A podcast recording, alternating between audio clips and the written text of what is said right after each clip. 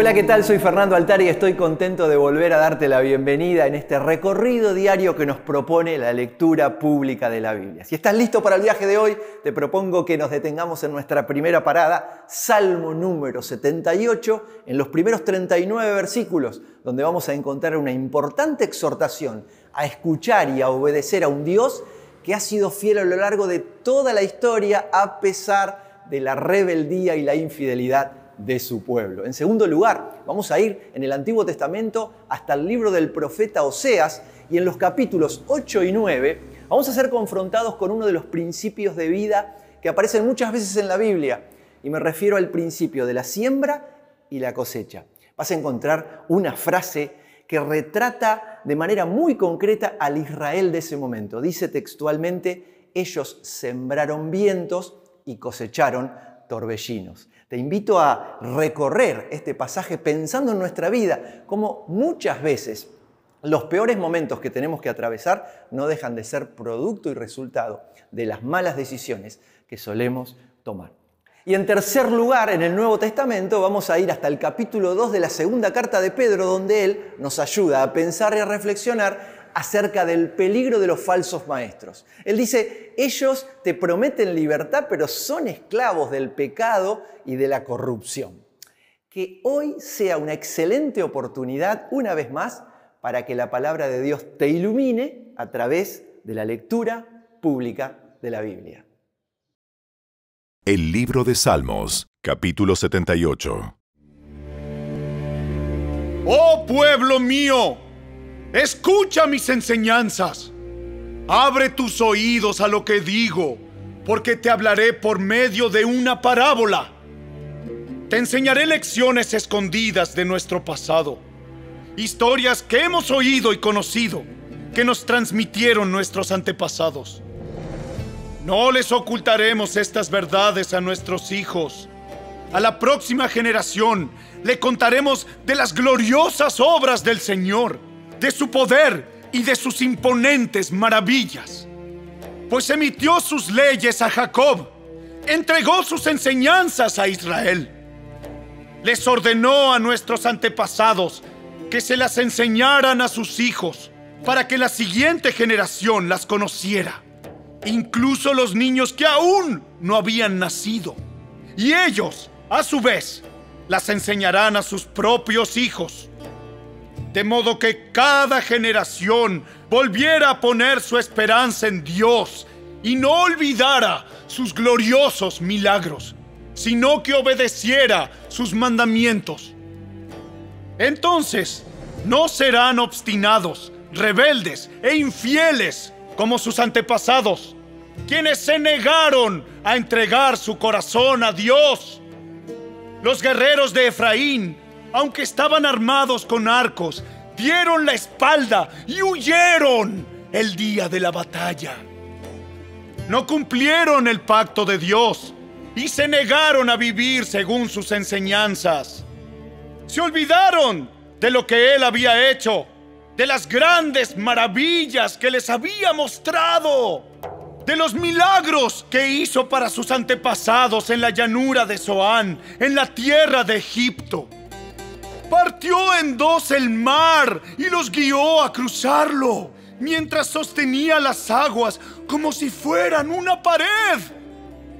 Durante el día los guiaba con una nube y toda la noche con una columna de fuego. Partió las rocas en el desierto para darles agua como de un manantial burbujeante. Hizo que de la roca brotaran corrientes de agua y que el agua fluyera como un río. Sin embargo, ellos siguieron pecando contra Él al rebelarse contra el Altísimo en el desierto. Tercamente pusieron a prueba a Dios en sus corazones al exigirle la comida que tanto ansiaban. Hasta hablaron en contra de Dios al decir, Dios no puede darnos comida en el desierto.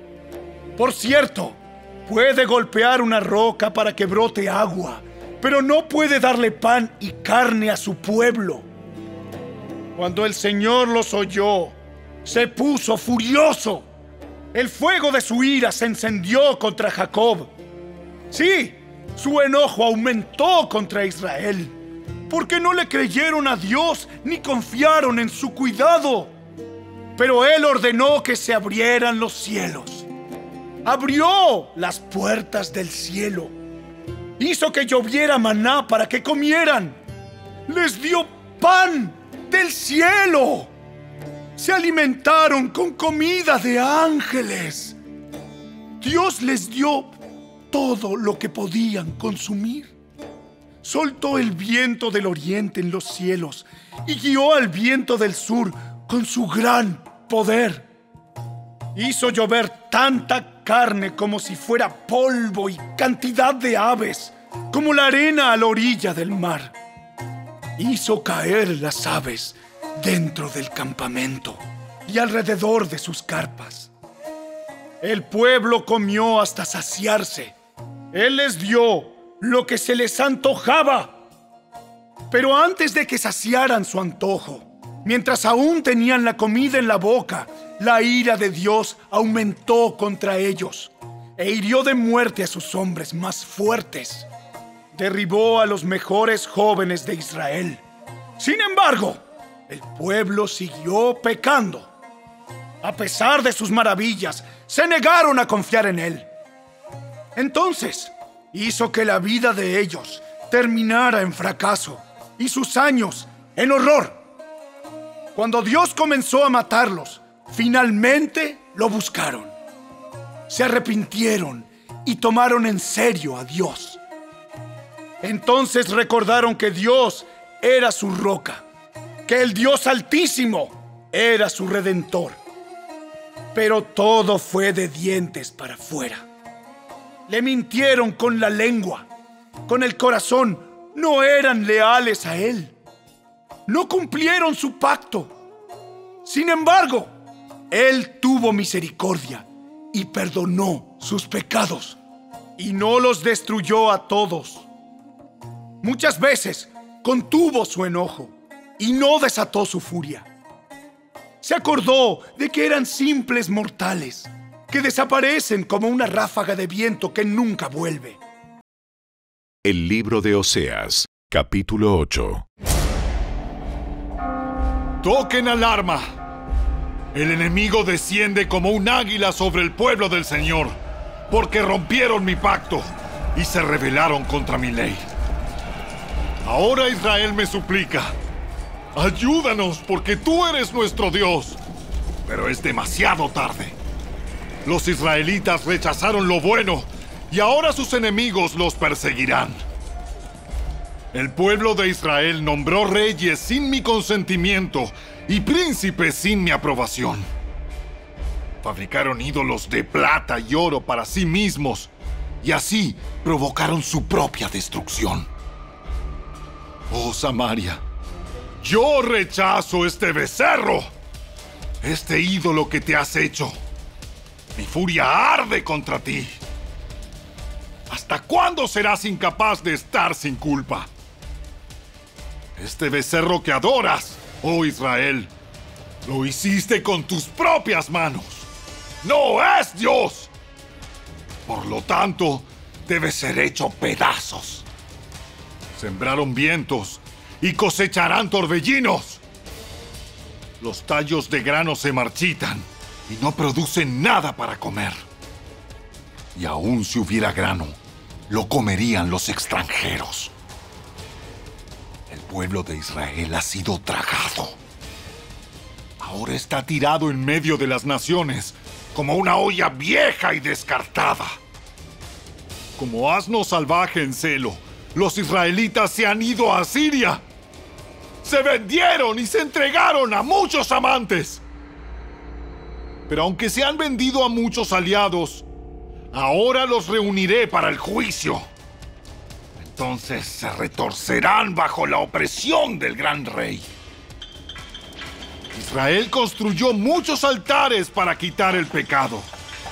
Pero estos mismos altares se convirtieron en lugares para pecar. A pesar de que les di todas mis leyes, actúan como si esas leyes no se aplicaran a ellos. Al pueblo le encanta ofrecerme sacrificios y se deleitan con la carne. Pero no acepto sus sacrificios. Yo haré responsable a mi pueblo de sus pecados y lo castigaré. Ellos volverán a Egipto. Israel se olvidó de su creador y construyó grandes palacios, y Judá fortificó sus ciudades. Por lo tanto, haré descender fuego sobre sus ciudades y quemaré sus fortalezas.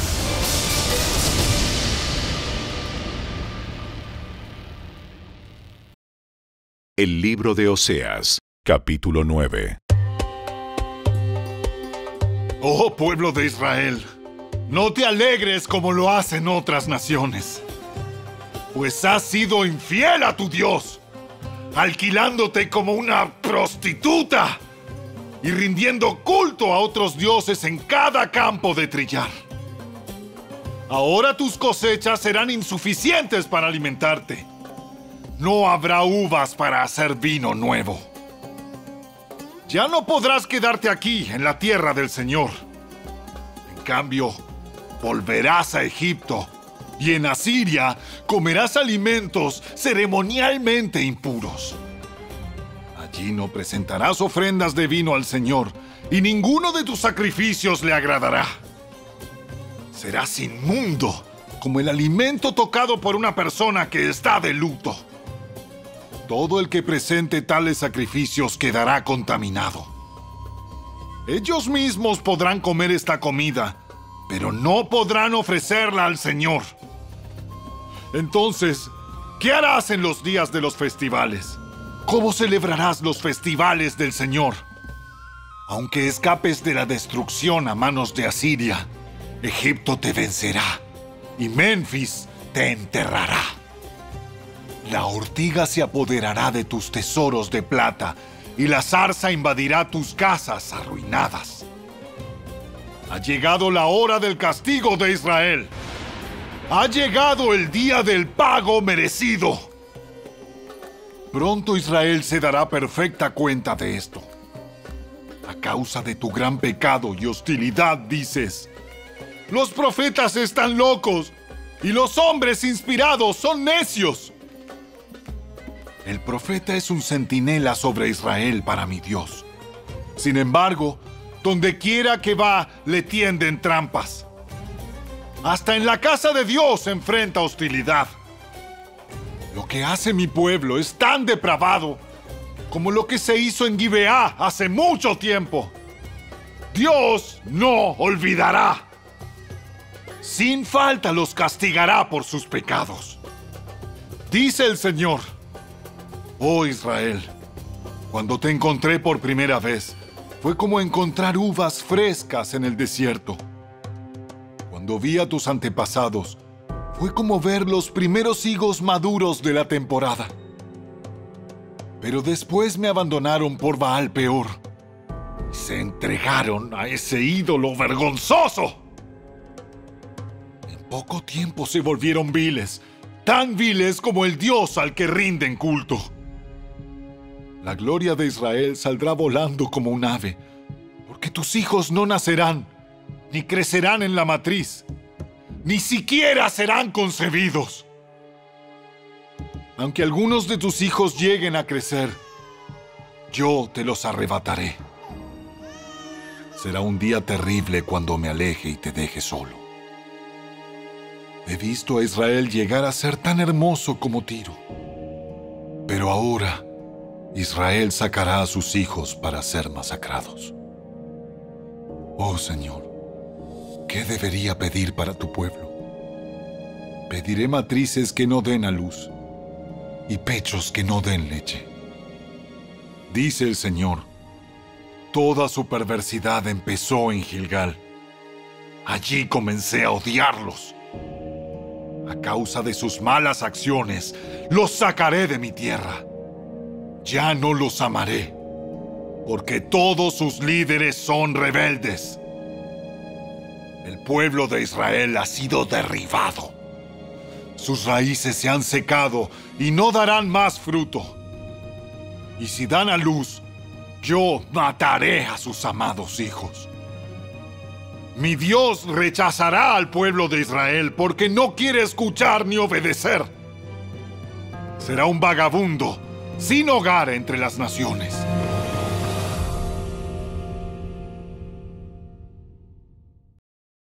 La segunda carta de Pedro, capítulo 2.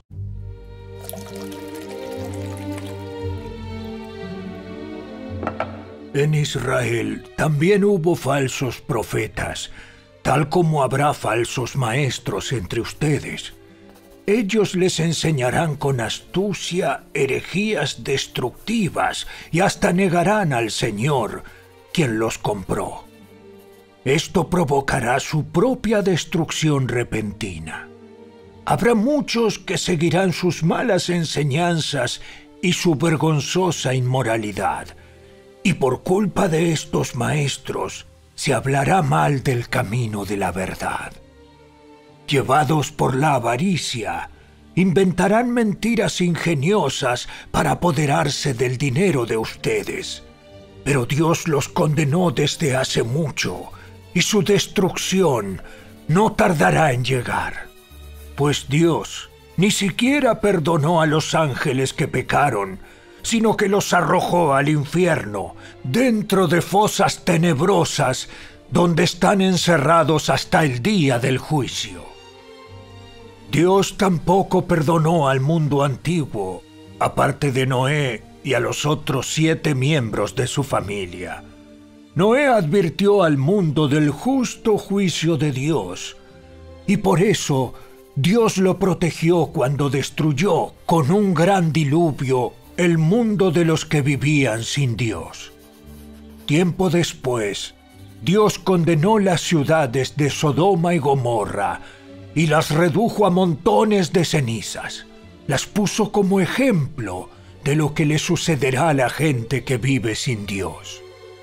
Sin embargo, Dios también rescató a Lot y lo sacó de Sodoma, porque Lot era un hombre recto que estaba harto de la vergonzosa inmoralidad de la gente perversa que lo rodeaba. Así es, Lot era un hombre recto, atormentado en su alma por la perversión que veía y oía a diario. Como ven, el Señor sabe rescatar de las pruebas a todos los que viven en obediencia a Dios, al mismo tiempo que mantiene castigados a los perversos hasta el día del juicio final. Él trata con particular severidad a los que se entregan a sus propios deseos sexuales pervertidos y desprecian la autoridad. Estas personas son orgullosas y arrogantes, y hasta se atreven a insultar a los seres sobrenaturales sin ni siquiera temblar.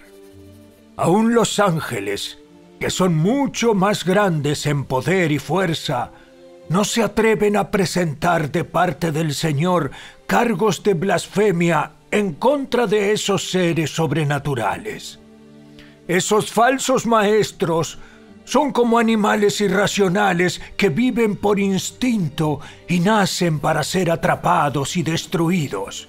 Se burlan de lo que no entienden e igual que animales serán destruidos. Su destrucción será la recompensa que recibirán por el daño que han causado. A ellos les encanta entregarse a los placeres perversos a plena luz del día. Son una vergüenza y una mancha entre ustedes. Se deleitan en el engaño incluso mientras comen con ustedes en las reuniones de compañerismo. Cometen adulterio con solo mirar y nunca sacian su deseo por el pecado. Incitan a los inestables a pecar y están bien entrenados en la avaricia. Viven bajo la maldición de Dios.